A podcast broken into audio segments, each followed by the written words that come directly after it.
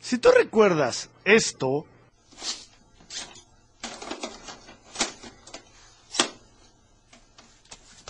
Fuck! Fuck!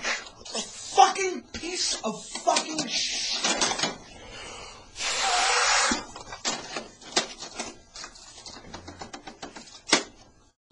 pues estás en el lugar indicado. Juegos nuevos, juegos retro y una que otra chocoaventura más en El Rincón del Fan con el Doctor Metal, el Mister y Flash. Señores, buenas y macabras noches. Eh, estamos aquí en... Ya no sé ni qué versión es esto, pero es uno de los fancast del Rincón del Fan. Eh, estoy aquí con el Doctor Metal ¿Qué tal? Buenas noches. y el Mister. Mister, ¿cómo está? Pues bien, buenas noches, aquí de visita otra vez. Oye, qué bonito, ya se acerca el, el- el- el Halloween o el Halloween. Eh, y pues debido a esto vamos a ponernos a platicar de, de juegos de Mello. Dígase, vamos a empezar hablando con Pac-Man. Este, o sea, no vamos a hablar de Pac-Man, vamos a hablar con Pac-Man. O sea, vamos a tener nuestra sección espiritista aquí, güey. No, eso, eso sí ya va a estar peligroso. Imagínate eso. Este, no, no, no. Vamos a hablar de juegos de. Pues no nada más de survival horror, que tengan que ver con cosas de, de mello. Y. Pues bueno, no sé, no sé qué se les ocurra. eh, por dónde podemos empezar. Porque creo que hay mucho de dónde cortar, ¿eh? Hay hasta juegos de Atari de, de supuesto miedo. Que yo insisto, en el Atari híjole, había que tener demasiada imaginación. Y aunque en aquel entonces teníamos mucha imaginación los squinkles, ay, güey, yo no sé cómo te podías espantar el Atari si no era en la portada del, del cartucho o de la cajita. ¿O tú qué dices, compadre? Pues es que no nos quedaba de otra. Nada más eran, eran cuadritos que se movían y hacían... Sonaste más escalofriante tú, güey, de lo que sonaba el, el Atari. No, fíjate que el Atari sonaba tan gacho que si era de esas cosas que en una de esas te asustaba, pero, pero por el sonido, híjole, mal hecho y horrorosito que salía de la consola, bueno, del, de la tele, ¿no? ¿O tú qué dices, mister? No, pues sí, yo creo que la mayoría de nosotros tuvimos esas consolas conectadas en coaxial. Entonces, entre el sonido feo y la interferencia, que siempre se le ha puesto a esos cables, No sé, me acordé, yo tenía una tele que para conectar el, el Atari había que desatornillarle y meterle los, las patitas del, del conector para el Atari. Sí, sí, sí, que es que tenían el, el, el cuadrito de TV y computer, ¿no? Sí, hasta creo que era de blanco y negro. Hijo, imagínate eso. O sea, que aparte, bueno, en aquel entonces eh, el color como que no era un impedimento para jugar Atari, ¿no? Te valía gorro. Realmente eh, era como un lujo del cual podías prescindir en el Atari. No era como en el Nintendo que ya si lo jugabas en blanco y negro te estabas perdiendo de algo, ¿no? Probablemente los passwords de Mega Man ya valían gorro porque eran con pelotitas rojas y azules, ¿no, mister? bueno, depende de qué Mega Man estamos hablando, pero creo que ese es eh, material para otro programa. Sí, pero creo que Mega Man 3, ¿no? Donde eran bolitas rojas y azules los passwords. Así porque a partir del X ya fueron números y ahí sí no necesitabas tanto color. No, bueno, sí, sí, sí, sí. Es, que sería como chiste de gallego, ¿no? sí, de hecho. Oye, pero bueno, ¿por dónde empezamos con los juegos de miedo? ¿De dónde salieron? Eh, ¿Cuáles son los primeros? Los que más mello nos dan. Eh, ¿Qué más? Eh, los más memorables, los más famosos. Creo que los más famosos sabemos cuáles son, ¿no? O sea, hasta la fecha seguimos recibiendo juegos de, de esas dos franquicias. De, de, una de Capcom y la otra de Konami. Que vendrían siendo Resident y, y Silent Hill, ¿no? Pero bueno, creo que ya me estoy adelantando demasiado. El Doctor Metal trae aquí este la, la supercomputadora con la cual nos va a platicar qué show. Podríamos empezar definiendo algunas de las características de estos juegos de survival horror. Eh, como su nombre lo, lo indica, están basados en ficción de horror. Y tal vez algunas características es que el mono que, bueno, el personaje que tú ocupas eh, tiene pues una desventaja con respecto a- al entorno. ¿Tú tienes un ocupas un mono con desventaja, compadre? Pero lo manejo muy bien. me imagino, me imagino. Entonces, bueno, ¿qué seguía?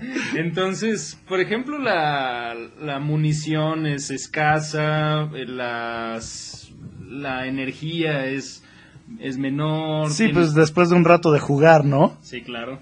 Y varias limitaciones. Y algunos, algo también común en este tipo de juegos es resolver enigmas, encontrar... eh, El punto G. Ese es otro, eso es difícil. perdón, perdón. Y pues no sé, algo más que quieran agregar. Eh, pues bueno, pues normalmente son eh, ondas sobrenaturales, ¿no, mister? No solo son ondas sobrenaturales, hay algunas que sí le meten así cuestiones, pues llamémosle cultas. Y eh, retomando un poco lo que dice el doctor sobre las desventajas, algo que también luego no nos damos mucho, mucha cuenta, es que en este tipo de juegos nada más tenemos una vida, no son como en otros juegos que podíamos acumular vidas extras y todo, aquí generalmente se muere uno y bye. Oye, pero aparte, eh, estos juegos, creo que gran, gran eh, parte del chiste es que, como nada más tienes una vida, pero lo puedes pasar de corridito. Entonces, eh, si lo terminas de principio a fin sin morir, te dices, ay, güey, qué chido soy.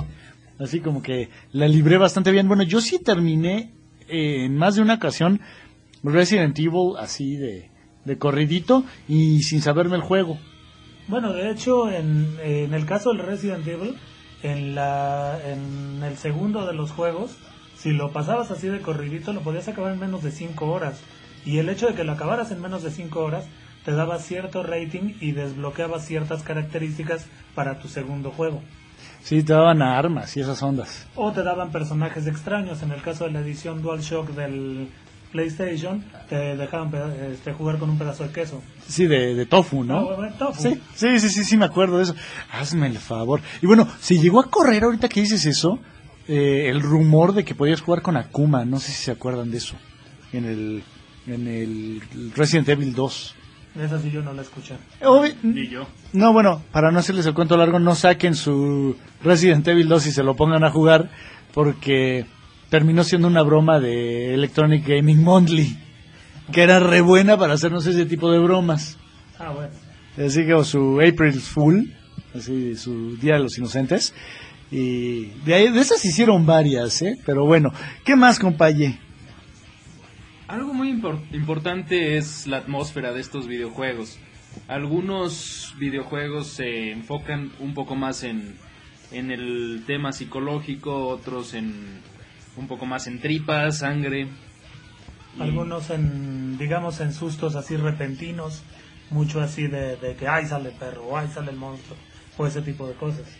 Oye, el Resident Evil era re bueno para eso. Yo creo que todo el mundo los que, de los que jugamos Resident Evil, eh, o bueno, si nos queremos poner muy, muy técnicos, Resident Evil. O bueno, Eh, si le quieres poner más técnico, Biohazard. Exacto, Biohazard en Japón. Eh, nos acordamos de aquella vez que saltan los perros por la ventana, ¿no? Ah, sí, en el Resident 2 ese pasillo era súper típico. Y, y ya después en el 2, lo curioso es que en el 2 nos refritearon la fórmula, pero con cuervos, y aún así caímos. Ah, claro. En- Es un tema de debate cuál fue el primero de los juegos de survival horror. De hecho, el término se acuña eh, hasta 1996 que, que sale Resident Evil. Se acuña el término survival horror y en retrospectiva se fueron añadiendo pues juegos tan antiguos como de 1982 que obviamente salieron en Atari 2600. Yo insisto, yo no sé quién se asustaba con eso, pero bueno, ahí entraba en juego el factor imaginación de cada quien. Oye, estaba pensando en este momento de, de Ghost and Goblins y del demonio rojo, ¿se acuerdan de ese demonio rojo que te perseguía? Que ese güey, a ese sí había que tenerle miedo, porque ay, en qué broncas te metía el güey. Era un demonio que estaba sentado así como en onda Buda. Y si le pegabas o te acercabas a él, agarraba y se levantaba y bueno, no, no, no, olvídate, te, pasó, te ponía unas pasadas, pero horrorosas. Y, y bueno, cabría mencionar, digo, creo que no, pero podríamos decir que, que a lo mejor un precursor más o menos de esa onda, ¿no? El Ghost and Goblins. Pues ese ya fue un poco después, todavía en los 80s, principios de los 80s, existieron varios juegos como Haunted House, Terror House, Monster Bash. Y pues no olvidemos las adaptaciones de, de Texas Chainsaw Massacre. Imagínate, aparte ese juego a nivel coleccionista es carísimo. O sea, si no lo han visto, es un juego en el que se supone que uno es Leatherface y más que una motosierra parece que el mono trae una, una erección gigantesca y va correteando unas monitas y el chiste es supuestamente destriparlas. Pero aparte el personaje, si toca un, un, un, pix- un pixel, toca eh, parte del escenario que suelen ser como sillas de ruedas y quién sabe qué otras cosas, se traba y ya no... Cráneo de vaca, ¿no? Ándale, exacto, un cráneo de vaca y, y ya, no puedes, eh, no puedes moverte. Y bueno, la onda era destripar a cuanta eh, muchacha te encontraras y hacer la mayor cantidad de puntos, como era en aquel entonces la onda con el Atari, porque pues ya de ahí en fuera no había mucho que hacer, se te acababa la gasolina del, de la motosierra y se acababa el juego. O sea, qué cosa tan simple y tan boba y bueno, en serio, yo ahí lo pienso y digo, bueno, no, no sé cómo nos entretenía eso, pero bueno. Ese juego es de 1982 y pues tuvo unas ventas muy pobres precisamente por eso, porque las tiendas se rehusaban a vender ese, ese juego tan, tan sangriento. Tan sangriento, imagínate, o sea, espérate lo que venía, híjole, ya no digas eh, Grand Theft Auto o bueno, Resident Evil o, o sea, yo creo que hubieran o Mortal Kombat. O sea, no, no, no, o sea, estaban diciendo que la Texas Chainsaw Massacre para Atari 2600 era sangriento. También hubo juego de Halloween, ¿no? Halloween ese le fue un poquito mejor en ventas. Fíjate, ese nunca lo he visto, ¿eh? O bueno, no recuerdo. A lo mejor alguna vez vi un review del Nerd, del Angry Video Game Nerd, pero no lo tengo presente. No sé si tú lo hayas No, visto. Tampoco, solo en, en videos. Yo llegué a escuchar también de juego de Jason, de, de Viernes 13. Y de Ah. eso sí ha habido varios. Bueno, bueno, creo que, creo que todos los treintones tenemos presente el, el de Nintendo, que fue hecho por LJN, el, ifa- el infame LJN. Ah, sí, sí. En, ese salió en 1989 y pues ahora me voy dando cuenta que fue uno, está catalogado como uno de los peores juegos de adaptación de, de película de terror. Y, pero yo recuerdo jugándolo con mi primo eh, a altas horas de la noche y pues yo creo que la atmósfera ahí estaba y se creaba un buen terror. Unos buenos sustos que nos sacaba Jason. Cuando te lo encontrabas, sobre todo dentro de las casitas, ¿no? Sí, Imagínate, te encuentras en la casita, Jason. Sí, tenías que evitar que Jason matara a los niños y a tus compañeros, que eran otros de los cuidadores del campo, el campamento del lago de cristal. Oye, pero aparte llegabas a la, a la casa y te decían los monitos, ¿no? Ay, está aquí, algo por el estilo te decían, te daban una, una advertencia. Pero era de, ok, pero tú estás en este cuarto, el güey evidentemente está en otro cuarto, ¿por qué no corres? pero bueno, era de esas cosas que no nos cuestionábamos en aquel entonces, ¿no, mister? No, pues no, de todas maneras en las películas era igual. O sea, lo veían venir y así como que mucha acción no tomaban, entonces... No, Creo como no, bastante. sí había mucha acción. De hecho, cuando Jason en- llegaba y mataba a las parejas de muchachitos, estaban en plena acción. Sí, más bien, Jason los venía a venir. Eh, los veía venir, sí, se los veía venir Jason. No, creo que no, creo que eso esa era otra definición de coitus interruptus. ok. Eh, bueno, ese Jason, que aparte se supone que eso era parte del, del, lo que atraía a Jason, ¿no? Que si estaban echando patín. Bueno, pues de hecho fue una de las cosas que hablaban en Scream, ¿no? Que decían que siempre los agarraban en pleno clinch y bye. Sí, pues imagínate, ahí sí, agarrabas tu ropa o corrías. Hubo adaptación de Pesadilla en la calle del infierno. ¿Alguien lo jugó? Yo lo llegué a ver, nunca lo jugué, ¿eh? Que aparte creo que en aquel entonces todo el mundo queríamos jugar con, jugar con Freddy. Creo que era también de LGN, ¿no? Sí, para variar. Bueno, es que que no había... Si era película, era de LJN por lo regular. Entonces era Tiburón también. que también el de tiburón, el hecho de que te correteara el tiburcio en el mapita ese, también le metió un poquito de estrés. Ya cuando veías el tiburón te botabas de la risa. Pues sí, porque era un, un tiburón con broncas de mandíbula.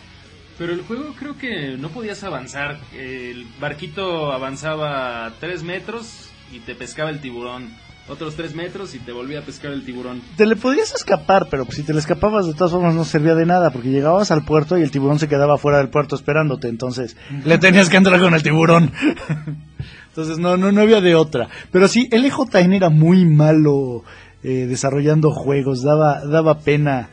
Y hizo, e hizo, perdón, e hizo el, el juego de Viernes 13, hizo el, el de Pesadilla en la calle del infierno que bueno, ahí la onda era ir a matar a Freddy, pero era el IJN, entonces ya los veías y corrías. O sea, para no hacer un buen juego de los X-Men, ya, híjole, ya les decía la, el nivel de incapacidad de esa marca. Bueno, pero por lo que me estás diciendo, el JN a lo mejor no hacía cosas buenas, pero tenía como que harto varo para las licencias, ¿no? Sí, oye, a lo mejor la onda del terror del LJN era que te pusieran a jugar sus juegos. ah, pues sí. Oye, y yo conozco un cuate, yo tengo un cuate que él es muy fan de del juego de Viernes 13 de Nintendo, de hecho es su juego favorito. ¿Quién? Eh, se llama Jetro. Un saludo si está escuchando esto. Sí, él, era bueno, tenía, tenía la atmósfera, eh, lo sigo diciendo. y salía la mamá de Jason también. Pero tiene cosas muy raras, porque por ejemplo, caminabas hacia la izquierda y en el, En el mapita... caminabas a la a la derecha. Igual subías y en el mapita bajabas y... Sí, sí, sí, bueno, eran más desubicados que yo, que yo, bueno, en serio que me meto a una casa y ya no sé para dónde quedó el norte y el sur y... Sí, te lo juro. O sea que tú sí eres una víctima perfecta para Jason. Eh, pues espero que nunca ande cerca, este, mínimo corro, güey, pero, este, pero pues sí, en una vez, yo creo que cualquiera podría ser una víctima perfecta para Jason si lo agarran en el clinch, como tú decías. Ah, pues sí, digo, sí. El- en 1986, aunque no es un survival horror, salió Castlevania es Konami y pues tomaba varios elementos de películas clásicas del, de terror como la, la momia, eh, Drácula, todas las, la- las películas de Universal las tenía, bueno tenía el monstruo en eh, como enemigos. Y era pues salió el en el 86 salió el primero el Simon's Quest en el 87 creo que en el 89 salió The Curse. Oh, Dracula's Curse. Dracula's Curse. Que, fíjate que, híjole, el primero, ah, cómo es difícil ese maldito juego, eh. pues el tercero es más Es- difícil es- en el tercero podías eh, eh, adquirir a otros dos personajes, ¿no? Aparte de, de Belmont. Alucard Sifa o Saifa y un Cacomixtle que, que era bueno para para trepar paredes no me acuerdo cómo se llama era como un piratita no sé que, no me acuerdo, me acuerdo que eran tres personajes, pero hasta ahí me acuerdo. Pero eso ya parece como en Onda Gauntlet, ¿no? Así como que ya consíguete tus personajes y tipo RPG, ya se me hace como raro.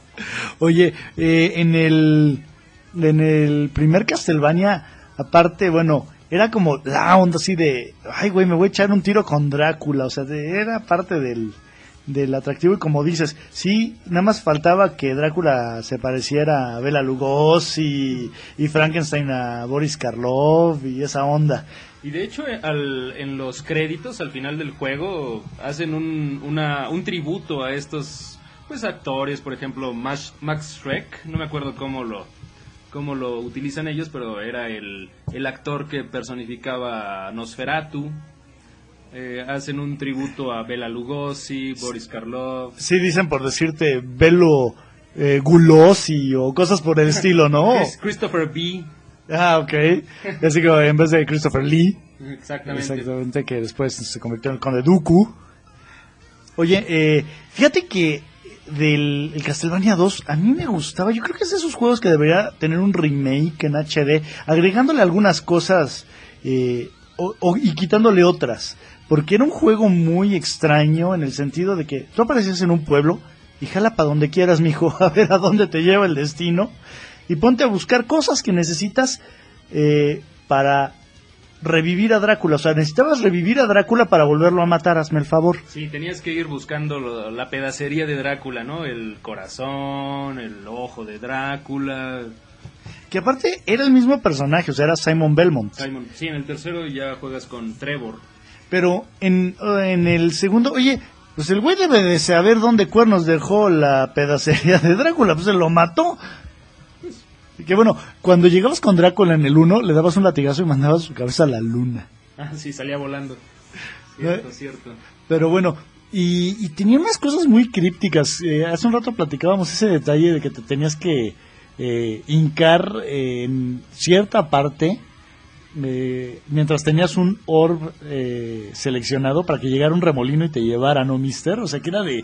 ¿Y cómo quieren que yo invente, o bueno, que descifre eso? O sea, no te daba ninguna pista. Bueno, pero ahí ya no sabemos, porque ahí no te dan ninguna pista. Pero en los juegos, como mencionaron más adelante, los juegos como el Silent Hill, te dan todas las pistas y de todas maneras no lo descifras, ¿eh? Yo creo que mucho se basaba en venderle el truco a revistas como... Pues en- aquí teníamos Super Nintendo, No, Club tú- Nintendo, Sí, sí, teníamos... nos llegaba Superjuegos. El hobby consolas. No, este, bueno, Nintendo Power en aquel entonces para los gringos que ya murió Nintendo Power, por cierto. Oye, hablando de idea de muertos, podemos... Ya Nintendo Power ya murió. Exacto. O si alguno de tus cuates o si te prestaban el juego, él te decía en qué, en qué lugar te tenías que... eh, no, eso va a escuchar como albur, pero te decía en qué lugar te, te tenías que agachar y... no era en el baño. En- ahí sí no. Aunque sí había un remolino. y había una parte en la que sí te tenías que ir debajo del agua. y- Sí, sí, sí. Fíjate que eh, otra cosa que era curioso de ese juego era que no tenía jefes. No, sí tenía. Sí tenía, pero algunos podías pasar y, y no matarlos. Imagínate No, digamos que sí tenía, pero era tan difícil que ni lo sentías ya cuando te tocaban. O sea, ya era así como, ah, sí, uno más viene. Y luego, bueno, juntabas, ah, juntabas los pedazos de Drácula, lo revivías, lo volvías a matar, pero tenía finales distintos. Bueno, eso de finales distintos era un decir, porque el final distinto basa- eh, quiere decir que el texto final cambiaba. Ah, claro. En uno, Simon Belmont la libraba, en otro se moría, y en el otro creo que te decía que había quedado bien cuchito y se moría. sí, o sea, no cambiaba mucho, sí. Y creo que eran tres finales. Digo, lo que cambiaba era el texto nada más porque siempre era una tumba lo que se veía. Eh, ¿Qué otro? Eh, ¿Qué otro después de, de Castlevania, compadre? Pues podemos irnos con Splatterhouse de 1988. Que aparte, en esa onda de el, el Mister comentaba el otro día de que con Pitfall todos decíamos que era Indiana Jones. Bueno, pues en Splatterhouse, cuando tú veías el personaje, automáticamente decías ese güey es Jason en pijama. Pues yo lo, reza- lo yo pensaba que era el era alguno de los enemigos de la maquinita de Ninja Gaiden, ¿no te acuerdas? Que eran tenían también máscara de, de hockey. Yo siempre pensé que los enemigos de la maquinista de Ninja Gaiden eran Casey Jones de las Tortugas Ninja. Sí, teníamos como medio mezclados los, los juegos. Los conceptos me- medio mafufos. Pero además hace rato mencionábamos que ese de Splatterhouse más bien parecía un beat 'em up en vez de Exacto. un juego de survival horror.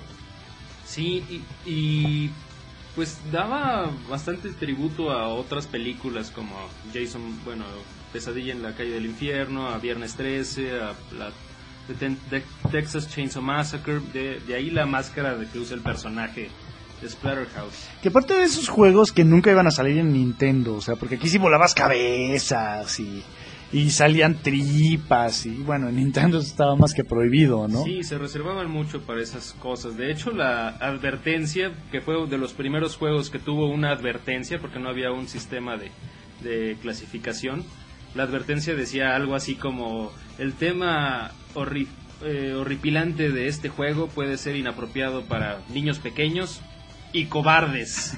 o sea, si usted no lo juega es un mariquita. Oye, ya llevamos un buen rato, señores, vámonos a una rola. Y este, no se aterren, ahorita regresamos.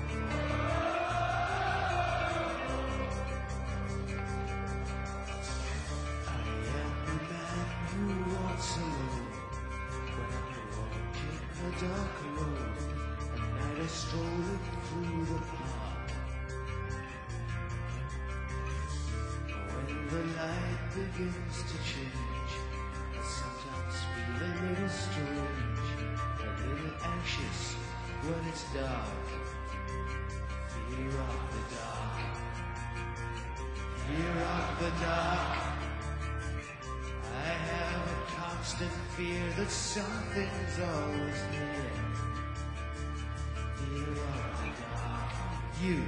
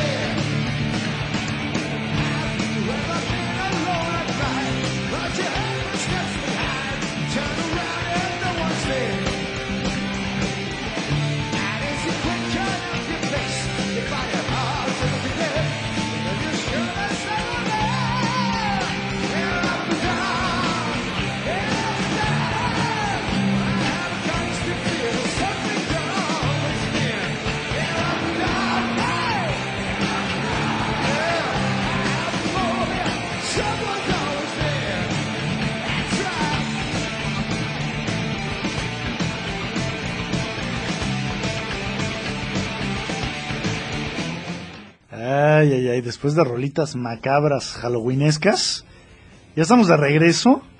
Y bueno, eh, compadre, ¿qué sigue después de... ¿De qué estábamos hablando antes del corte? Splatterhouse. Ah, Splatterhouse, Un juego de tripas y, y sesos. Es como de juegos de, juego de sesos. bueno, como taquería. ¿Te Sí. gustan los sesos? no, compadre, la neta no. Digo, no los he probado. ¿A ti sí te gustan? No. ¿Y los vas a probar? No. Ah, bueno. Vamos a dejar de decir burradas. Y vámonos con, pues, con lo que sigue. En 1989 salió Sweet Home, que es un juego para NES. Y, y muchos de los críticos lo, lo relacionan como una inspiración directa para Resident Evil. Los dos juegos fueron de Capcom. Y... Sí, ¿no? Pues sí. Y aquí se pues inician varios de los de las características que después serían comunes para los juegos como resolver enigmas, estar en una mansión y pues yo sinceramente no he jugado el juego, pero Era un RPG medio raro, güey. O sea, no es un juego eh, muy común en, el, en lo que pensaríamos como un, como un survival horror o como un juego de, de miedo. Sí, era un grupo de muchachos que entraban a una mansión y tenías que resolver enigmas, encontrar tesoros y, y tenías que leer el diario de los otros compañeros y se morían, ahí se morían los compañeros y era lo que creaba una, una atmósfera de, de terror porque aparte la música era bastante tétrica. Así, así como lo, lo este, contaste a grandes rasgos, pues con, sí contaste Resident Evil 1, mano, porque cumple todo. Bueno, yo siempre dije que si el mundo fuera como en Resident Evil, dígase que todo el mundo llevara un diario, bueno, ya sabríamos exactamente quién fue el güey que mató a Colosio. Bueno, ya lo sabemos, pero no lo podemos probar, ¿no? Eh, y tendríamos... Sí lo puedes probar. Eh, no, gracias, siéntate tranquilo y ahí me platicas a qué sabe. Ya, un poquito regresando a, e- esto, el Sweet Home, bueno, fue una inspiración directa y De hecho, el Resident se, se tenía planeado que fuera una secuela o un remake de Sweet Home. Ay, ay, ay. Híjole, en aquel entonces me cuesta trabajo pensar que nos asustara mucho el, el, el Nintendo. Bueno, el, el, viernes 13, como decía el compadre, sí cumplía hasta cierto punto con el, con el cometido. O sea, era estresante, hay que saber que se iba a aparecer Jason. ¿No, eh, mister? Yo siento que pasa lo mismo de siempre. Si nosotros comparamos los juegos, o sea, nosotros que hemos tenido la oportunidad de ver la evolución de los juegos, sí pensamos que, o sea, nos cuesta trabajo recordar por qué nos asustaban esas cosas. Pero en esa hay que pensar que en esa época ya el hecho de que fuera una cosa que pudiéramos mover nosotros ya causaba sensación. Desde luego, ahí va. Sí, autobús. sí, claro, bueno. He decidido que a partir de, sí de ocho voy, a traer un abogado para hablar con ustedes porque yo dije que cualquier cosa puede ser usada en mi contra. bueno, ¿qué cosas había que mover, mister, para Me que causara no, pues iba a salir peor porque les iba a decir que movían la palanca y se movía el bonito, entonces sale igual. Como lo quiera yo decir, ya bailó. Oye, bueno, este, y después llegamos, llegamos a Alone, a Alone in the Dark, ¿no? 1992. Así es, 1992. Que la verdad es de esos juegos que los ve uno y se ven feos, pero con ganas. A lo mejor en su momento se vieron escalofriantes, pero ahorita pues ya da risa. Lo interesante de ese juego yo siento que era que utilizaba precisamente lo que mencionaba el doctor de la ambientación. O sea, mucho tenía que ver la ambientación, a pesar de que el juego pues era como muy genérico. Bueno, genérico para los estándares de hoy en día, ¿no? Yo pienso que genérico en el aspecto de que era seguía siendo una aventura. Lo único que cambiaba era el hecho de que era una aventura, llamémosle de terror. Lo que no recuerdo es quién quién era el desarrollador de ese juego. Híjole, sí, no, no lo sabo, ¿eh? Te fallo. Oye, imagínate, un juego de terror, bueno, con los diputados ya podría ser de terror, ¿no?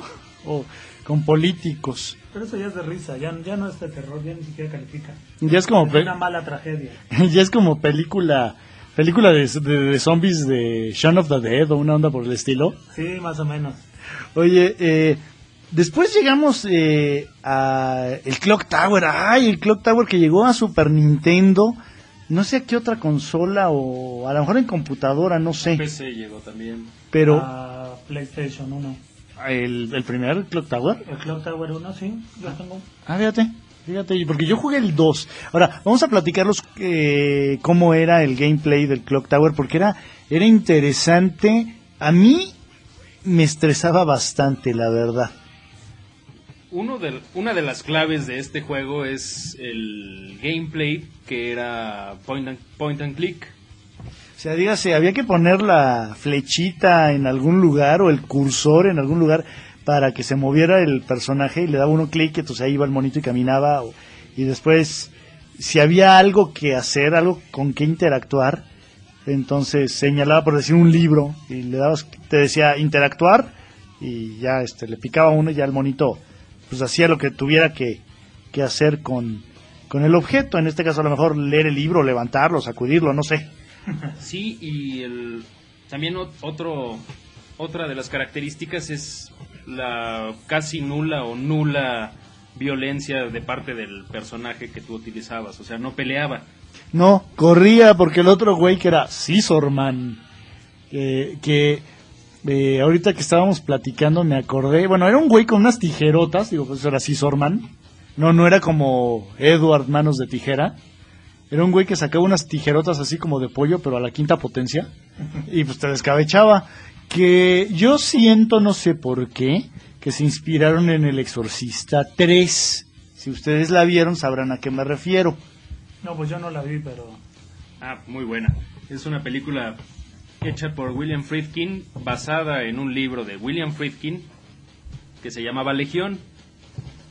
de ahí eh, bueno yo no sé qué tan buena la primera parte es muy buena pero después yo siempre tengo que desvariar en una cosa bastante extraña Sí, el- la casa productora quería a fuerzas meter una escena de exorcismo. Esa se la metieron después ya muy con calzador. entonces se la metieron a fuerza Sí, y sí.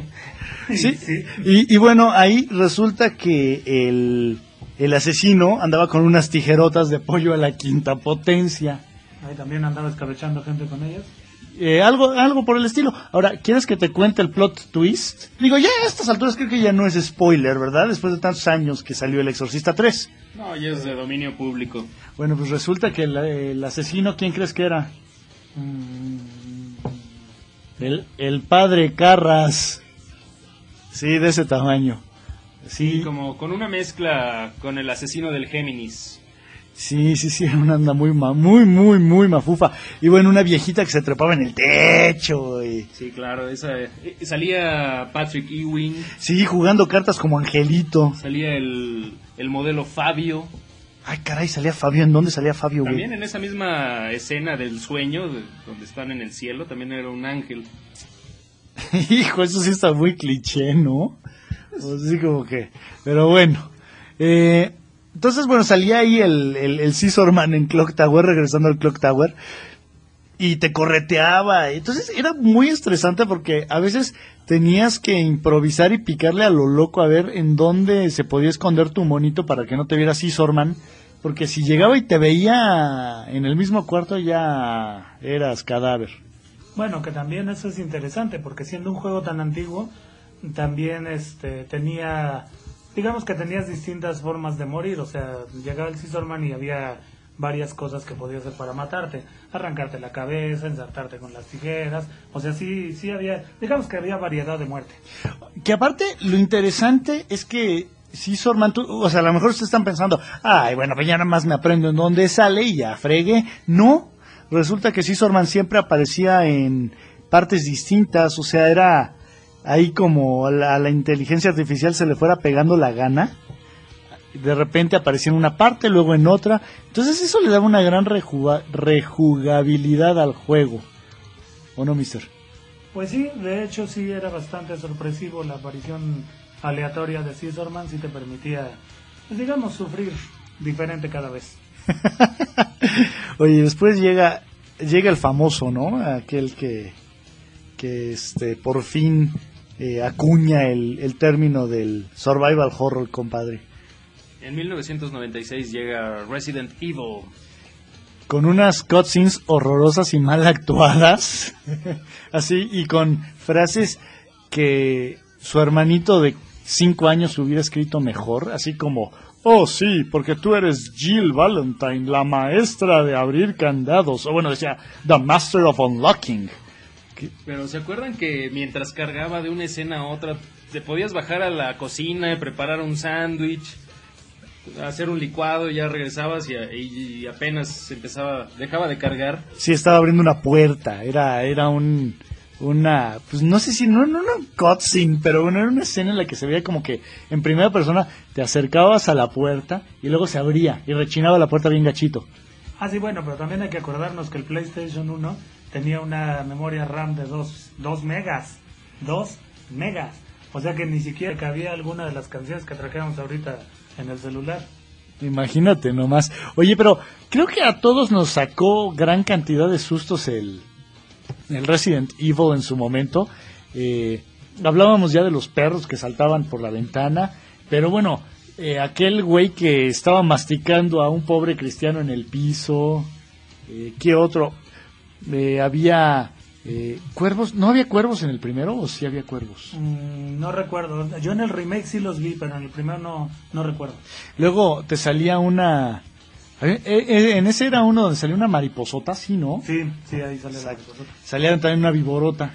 Eh, sí, que después la reciclaron para otro título de la, de la saga.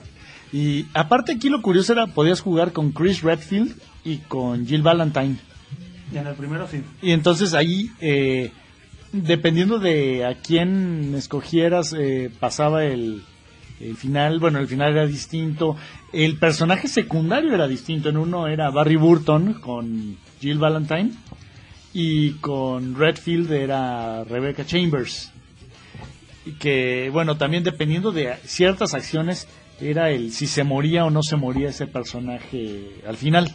Bueno, que teóricamente se supone, según el canon de Resident Evil, ninguno de los dos se muere. eh, porque después aparecen en los juegos posteriores. Barry vuelve a salir en alguno. Sí, de hecho en el en, hubo una versión de Resident Evil para el Game Boy, para el Game Boy Advance. En ese Game Boy Advance juegas varios escenarios con Barry Burton. Ah, fíjate, esa no me la sabía. Eh, híjole, es que también hubo tanto Resident Evil que era fácil perderse. Eh, Yo creo que este es uno de los, de los mejores ejemplos de las características que habíamos mencionado en un principio.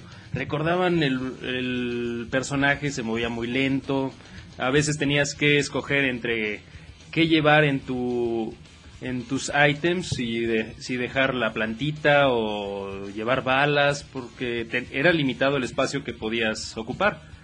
Yo siempre me llevaba la plantita, hijo. Imagínate, si mezclabas plantitas y con eso recuperabas energía. Sí, una roja y una verde. No, no, no entiendo qué, qué pensaban los, los desarrolladores. Y después hubo un azul también. Que aparte, a mí siempre me intrigó eh, la conexión que había en los baúles para guardar ítems. Ah, bueno, pues es que era el antecedente de la nube, hombre. Pues. Buena, buena. Oye, muy buena. Sí, y, y bueno, eh, el, el hecho de en dónde se guardaban tantas armas también. Ah, bueno, pero eso también ha sido de esas cosas extrañas y yo siempre tuve la duda hasta que vi Piratas del Caribe 3, todo lo que traía Elizabeth Swan, ahí me di cuenta que sí se podía traer más de dos armas. Oye, Max Payne fue de esos, eh, un juego que dijo, yo voy a, a demostrar que arma que trae cargando mi personaje, arma que se va a ver, o sea, no puedes traer más armas de las que el personaje en la vida real pueda, pueda cargar, entonces, él, él sí vino a demostrar que él podía cargar cierta cantidad, no como estos de Resident que podías traer una bazooka guardada en una mochilita, cabrón. Ah, claro. Nada más así como dato raro, de esos Resident Evil, digamos, oficiales, van seis. Lo curioso con esa con esa secuencia es que a partir del 2 ya bailó. Porque tenemos el Resident Evil 1 y el 2, que fueron así como que secuelas normales. En el Resident 3 hubo un problema, porque originalmente el que iba a ser el Resident 3 era, es uno que acabó llamándose Código Verónica, que es donde sale eh, Claire Redfield, la hermana de Chris. Buscando a su hermano. De hecho, pero el problema que hubo ahí fue que PlayStation exigió que hubiera un Resident Evil 3 en cierta fecha. Y entonces lo que hizo Capcom fue que agarró otro juego que estaba en, en desarrollo y lo que hizo fue que dijo que era un Resident Evil Nemesis. El Resident Evil 3 Nemesis no era originalmente un Resident Evil, sino que lo acabaron ahí pintando como Resident y por eso lo sacaron como secuencia. Oye, pero tenía bastante bien desarrollada la atmósfera del 2. Bueno, pero hay que recordar que los juegos de Resident Evil, los escenarios eran fotografías.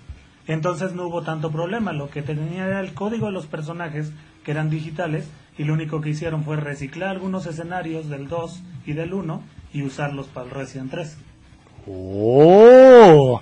Él me está dando cátedra, ¿eh? Eso sí, me dejaste de a cuadro porque yo no tenía ni la más mínima idea de todo eso. Oye, vámonos a una rola y ahorita regresamos.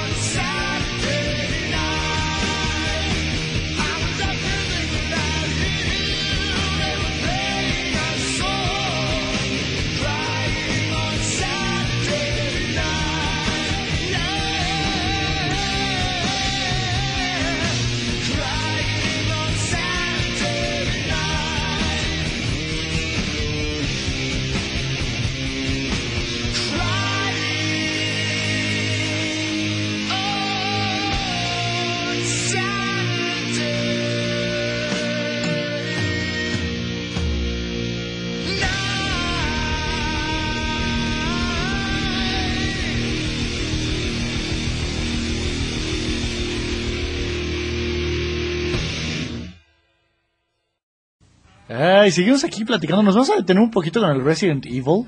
Que, híjole, es todo un show. Estamos hablando un poquito de la cronología. Que empezaba por Resident Evil 0, que obviamente no fue el primero que salió. El primero que salió fue el Resident Evil, que conocemos como 1. Después salió el, el, el 2. Luego el 3, pero el 2 eh, estaba como hecho sándwich en el 3, o sea, era eh, primero el 3 pasaba 24 horas antes del 2 y 24 horas después del 2. Bueno, tomando en cuenta que el 2, lo que decíamos hace rato, que el 2 en teoría son 5 horas dentro de Raccoon City. Oye, y este, es, esta serie de juegos sí nos inundó, pero bueno, a lo estúpido de juegos en el PlayStation, porque no nada más fueron los tres Resident Evil, después hubo unos que se llamaban eh, Gun Survivors, que eran en primera persona, eran disparos en primera persona. Bastante malitos, de hecho. Pero lo curioso es que no fue nada más uno, hubo dos. Pues sí, digo, pero eso no le quita lo malito. No, bueno, uno pensaría, digo, a lo que me refieres, uno piensa si tuvo secuela es porque a lo mejor fue bueno. Lo que pasa es que hay quien dice que ese Gun Survivor 2 era como la despedida del PlayStation 2. O sea, salió en una época en la que ya estaba el periférico de la pistola de luz y ya trataban de meter muchos juegos que usaran eso. Oh. Ay, ay, ay. Oye, y ay, hablando del, del, Resident, eh, en el 4, eh, una cosa que tú y yo hemos comentado mucho, Mister, es de esa onda de en dónde, en dónde se desarrolla, nadie sabe. Es un misterio para la humanidad. ¿En dónde se desarrolla Resident Evil eh, 4? ¿En dónde anda Leon Kennedy ahí? Ah, pues anda en un país desconocido de Europa en el que hablan español y usan pesetas. Pero quién sabe cuál es. que yo cuando empecé a jugar ese juego y vi que estaban quemando un tipo, yo dije, ay güey, yo pensaba que estaba en España, no sé a qué horas llegué a Tláhuac. Pero bueno, eh, ibas a decir algo, compañito. Sí, el... Bueno, eh, regresando al Resident Evil, el primerito de, del dos- de 1996, el que dio inicio a la edad de oro de los, de los survival horror, el- pues existieron buenos juegos, existieron muchos que fueron llamados los clones del Resident. Salió en esa época, pues tal vez el más conocido, el Silent Hill. Ese salió en 1999. Ay, pero yo no sé si eso califica como un clon. O sea, para mí están en dos niveles distintos. O sea, no que no sean juegos de survival horror, pero uno, nada más con verlos, se da uno cuenta que son completamente diferentes uno del otro. Sí, este juego tenía la, la novedad que el, los escenarios estaban digitalizados en tercera dimensión y tal vez se basaba más en el horror psicológico que en, en tripas o bueno, también había bastante, bastante de eso, pero tal vez yo creo que se basaba más en atmósferas, en sonidos, en cosas que se te quedaban en la mente. Si no eran tantos zombies, porque la verdad de Resident Evil era zombies, zombies. De repente aparecía por ahí un, co- un cocodrilo gigante o algo por el estilo. Sí, o también metían así cosas más extrañas como los hunters o como los leakers que les llamaban. Sí que eran experimentos genéticos. Sí, que parecía un carnage el leaker. Sí, no digas tal cual, ¿eh? Eh, y, Hunter, pues ya si te pones muy técnico, la base sí podría haber sido Venom. Sí, de hecho. Y, y el, el, el Silent Hill, ¿sí te imaginas más ese tipo de, de escenarios gachos en una escena de asesinato, algo por el estilo? Porque sí, sí tiene un toque que, ay, muy macabro. Sí, muy sobrenatural. Y mucho tenía que ver la historia de Akira Yamaoka. Perdón, la música de Akira Yamaoka. Que le- le- historia. ¿no? Sí, dijiste historia, sí, te iba a preguntar este, ¿qué le había pasado al señor Yamaoka? Eh, lo habían llevado este de chiquito a una pelea ilegal como Pit Fighter. Oye, este, ¿qué más? Eh, el, entre Resident Evil, bueno, más bien, sale Resident Evil y entre sus secuelas, creo que antes del 3 apareció también, eso sí era un clon que era Dino Crisis, que era como medio perdonable porque era de Capcom. De hecho, ese año en el que salió Dino Crisis, bueno, esa época, fue así como que cuando brotaron todos. El Resident Evil 2 salió un año antes del Silent Hill, por eso mucha gente lo relaciona. Pero como bien estamos diciendo ahorita, sí son cosas muy diferentes. Una de las principales, si ustedes recuerdan, es que en los juegos de Resident Evil todos los personajes tienen un cierto nivel de... ¿Cómo le podríamos decir? Pues digamos de manejo de armas. Y en cambio en el Silent Hill, en todos los juegos de Silent Hill, los personajes son gente con, digamos, con profesiones bastante dispares. Estamos hablando de un escritor, estamos hablando de una chica de preparatoria, cosas así, que se encuentran en Silent Hill y se tienen que defender con lo que se pueda. De hecho, Es que en el planeta del terror, este, era Sherry Pop, o cómo se llamaba el personaje eh, eh, de, de esta mujer. Ay, güey, la que se queda sin pata y le ponen una metralleta en la pata. Ah, de Planet Horror. Eh, ¿Qué dije? No me sí, acuerdo. Planeta Terror. Sí, el pero planeta del terror. Ok, pero sí en Grindhouse, que, que si el stripper esta, este, se defiende. Rose McGowan. ¿no? Gracias, compadre. Exactamente, no encontraba el nombre de Rose McGowan. Eh, se defendía con una metralleta en la pata. Pues que, ¿a poco no iban a poder los de Silent Hill? Bueno, que de hecho en Silent Hill también era así de que empezabas con lo super básico que era un tubo y al final lo más efectivo que te llegas a encontrar en la mayoría de los juegos era una escopeta Oye, ¿qué, eh, ¿para qué era el tubo? para lo que lo pudieras usar. Un saco de perillas. Ándale, exacto, era un saco de perillas. Una tabla con un clavo, ¿no? Todo- Exacto. todo bueno. Ah, ya estamos hablando del Dead Rising. No, nosotros estábamos pensando en los Simpson, pero bueno. Del 1996 al 2000, la época que fue llamada la de oro de los survival horror, salieron varios juegos como Corpse Party, Galerian, Parasite Eve. Parasite Eve, que eh, tuvo dos juegos en el PlayStation y de hecho se habló en algún momento de hacerlo película, cosa que ya pasó con Resident Evil y con Silent Hill, que muchos podrán decir que, que les gustó, otros dirán que vomitan. Yo sé que los fans de Hueso Colorado de Resident Evil vomitan las películas. Sí, pero en el caso de Silent Hill, yo siento que la primera película de Silent Hill, porque la verdad la segunda no la he visto, pero la Yo sí, primera es algo muy que mala, tiene- ev- ¿Ya? evítala, evítala. Es así como evitar eh, Chun-Li. Pues es que esa no la vi, pero, pero sí vi Silent Hill 2 y para empezar es en tercera dimensión. El, el terror no es para tercera dimensión. Lo platicábamos la vez pasada, ¿no? Así es. Y, y bueno, entonces nos decías, Mister, de Silent Hill.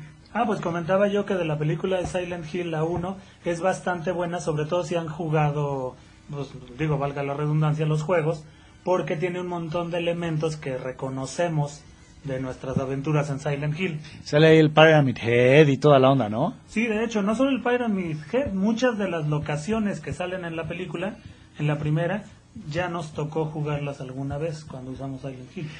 Ahorita nos estabas platicando de, de Centralia. Ah, sí, de hecho, esa es una historia bastante interesante. Silent Hill es uno de esos juegos que está basado en una historia real. Eh, hace unos años, en la década de los 70, en una ciudad llamada Centralia, ahí en Estados Unidos, esa ciudad estaba ubicada encima de una mina. Esa mina la empezaron a usar para vaciar la basura de la ciudad. Era así como en Los Simpson cuando empieza Homero a retacar eh, la basura eh, dentro de una mina, precisamente, Era ¿no? Como el bordo, bordo de Xochiaca, ¿no? Más o menos, pero digamos que un poquito más encerrado. El problema aquí fue que se les ocurrió que la manera más fácil de deshacerse de la basura era quemándola. Las brigadas que empezaron a quemar la basura perdieron el control de ese incendio, pero lo perdieron de tal manera que el calor que se que emanaba la basura abajo de la mina empezó a abrir el piso de la ciudad que estaba arriba, empezaron a salir los vapores tóxicos y la gente se desmayaba en la calle. Llegó el momento que tuvieron que evacuar la ciudad, quién sabe cuántos millones se gastó el gobierno en reubicar la ciudad y ese lugar hasta la fecha todavía sigue ardiendo la basura, todavía sigue siendo como que nadie se acerca ahí, que es un poco también la premisa de la primera película. Nos dicen que hay una mina de carbón que todavía se está quemando. Eso está gacho y no fregaderas, fíjate. Oye, eh, regresando a Silent Hill, bueno, creo que no nos hemos ido, De hecho, pero a los juegos. sí. Algo que para mí diferencia mucho a Silent Hill de, de los eh, Resident Evil es el nivel de sus acertijos. Bueno, en sí depende a qué nos referimos con nivel, porque en este caso los, los acertijos en el Resident Evil casi siempre son de conseguir la llave tal y de ir a no sé dónde. Ya que tienes la llave A, te vas a abrir la puerta A y entonces necesitas una llave B y todo eso. A diferencia del Silent Hill, que el Silent Hill, uno de los mayores méritos que tuvo el Silent Hill 1 es que no solo aprovechó lo bueno del sistema, sino que además hizo muy buen uso de todas sus debilidades. ¿A qué me refiero? Por ejemplo, en Silent Hill 1, entre la niebla y la lamparita que traes, no ves más adelante, dos metros adelante de donde estés, que eso tiene que ver con limitaciones del sistema. Y para evitarse problemas, lo que hacía en el Silent Hill 1 es que cada nivel lo jugabas dos veces. Lo jugabas en su versión normal y después, resolviendo los acertijos, entrabas, digamos, a la versión maldita de ese escenario, que no era más que el, el mismo escenario con las paredes feas. Eso es saber reciclar una idea sin que nos demos cuenta y hacerlo bien. Bueno, pero es que estamos hablando de una época en la que parecía que esa gente tenía que ser más creativa porque estaba trabajando con limitantes, no viendo hasta dónde podían llegar. Fíjate, sí había, ¿eh? definitivamente quiere decir que sí había. ¿O tú qué dices, compañero? Pues yo quiero mencionar un juego, es un poquito aparte de- del Silent Hill. pero Ah, no, Silent Hill. En el 2001 salió un juego que, que yo sí tuve oportunidad de jugar que se llama Undying. ¿Han visto la película Hellraiser? Sí, claro. ¿Se acuerdan de Pinhead? Sí, claro, que de hecho, este, por ahí hace poquito lo vi en un juego de fútbol americano de los Raiders. había un ¿Que les, fan, pon- les ponchó el balón o qué? no, había un fan vestido de, Ah. de, de Pinhead. Bueno, el creador de esa, de esa película era Clive Barker y pues los conocedores lo a- asociarán a muchas historias y películas de terror. Ese juego fue creado por él, bueno, por lo menos la historia y el diseño de personajes. Fue un juego bastante bueno, tenía una historia muy compleja. Los críticos lo amaron. Lamentablemente no, no vendió bien en, tanto tanto así que se le dio el premio del jue- del mejor juego que nadie jugó. Y pues se abandonaron las ideas de, de llevarlo a otras consolas porque salió en PC se abandonó la idea de hacer una secuela. Y pues es una lástima es era un muy buen juego. Si tienen la oportunidad jueguenlo. De esos juegos que quedan como juegos de culto, ¿no? Eh, no sé no sé si llega a eso porque pues como dije nadie jugó Bueno, No, pero el año es interesante porque ese año que mencionábamos del 2001, perdón, 2001 ese 2001 también fue el- coincidió con la salida del PlayStation 2 y hay que recordar, retomando un poco lo que estábamos diciendo, que uno de los juegos de lanzamiento del PlayStation 2 fue precisamente el Silent Hill 2. Oh, fíjate, hoy sí viene arrollador el Mister, ¿eh? Sumero mole Sí, se ve que ni le gusta. Pues es que ahí me inicié, ya les comentaba yo que lo primero que yo compré cuando tuve mi PlayStation, que de hecho fue la primera consola que yo pude comprar con mi dinero, el primer juego que, los dos primeros juegos que yo me compré fueron el Resident Evil 2 y el Silent Hill. Fíjate, ay, ay, ay.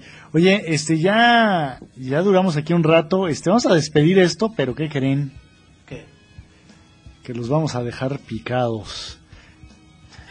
Si estás esperando el albur del compadre. No, no, no, en el sentido de que los vamos a dejar en este podcast. Continuará. Bueno, La próxima semana nos vemos para seguir hablando de, de monstruos, de demonios y demás eh, cosas feas. Y obviamente, pues debido al, al Halloween, ¿no? Y al Día de Moridos y toda esa onda. y aprovechando toda esa cuestión, yo creo que vale la pena. Entonces, este, eh, Mister, eh, pues, ¿qué nos dice? Pues les digo que si no han jugado Silent Hill 1, traten de conseguirlo. La verdad se consigue fácil, por lo menos para que lo conozcan y vean de qué estamos hablando. Doctor Metal. Yo solo les quiero agradecer la atención y espérenos en la siguiente edición del Fancast. A mí me daría mucho miedo que sacaran un videojuego con el Bester Gordillo, cabrón. Señores, yo fui Flash, ya dije muchas tarugadas esta vez. Ahí nos vemos. Homero, ya el café. Qué bueno, porque ya tengo hambre.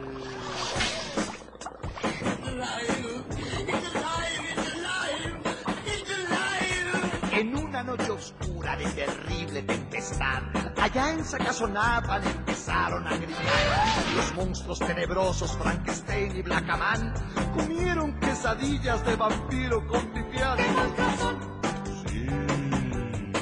¿Qué monstruos son? ¿Qué monstruos son? Bailaba la llorona en los brazos de Aquaman y Drácula volaba al compás del cha-cha-cha. Morticia se peinaba con cajeta y aguarrás, mientras que el hombre lobo aullaba sin cesar. ¿Qué? ¡Au! ¿Qué monstruos son? ¿Qué monstruos son?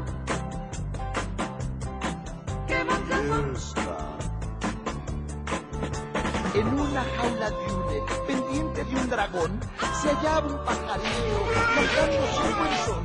Siriaca le bailaba, tamaño charlestón, y a mí me acongojaba, tremendo tortijón. ¿Qué monstruos son? ¡Qué monstruo! ¿Qué monstruos son? ¡Sí son! ¿Qué monstruos son? Después el gato loco, la luna contempló, ladrando el pobrecito, luneando se quedó. Con rebanadas de aire, murió de indigestión. Aquel pobre gatito, murió, murió, murió, como yo. ¿Qué monstruos son? ¡Qué monstruo! ¿Qué monstruos son?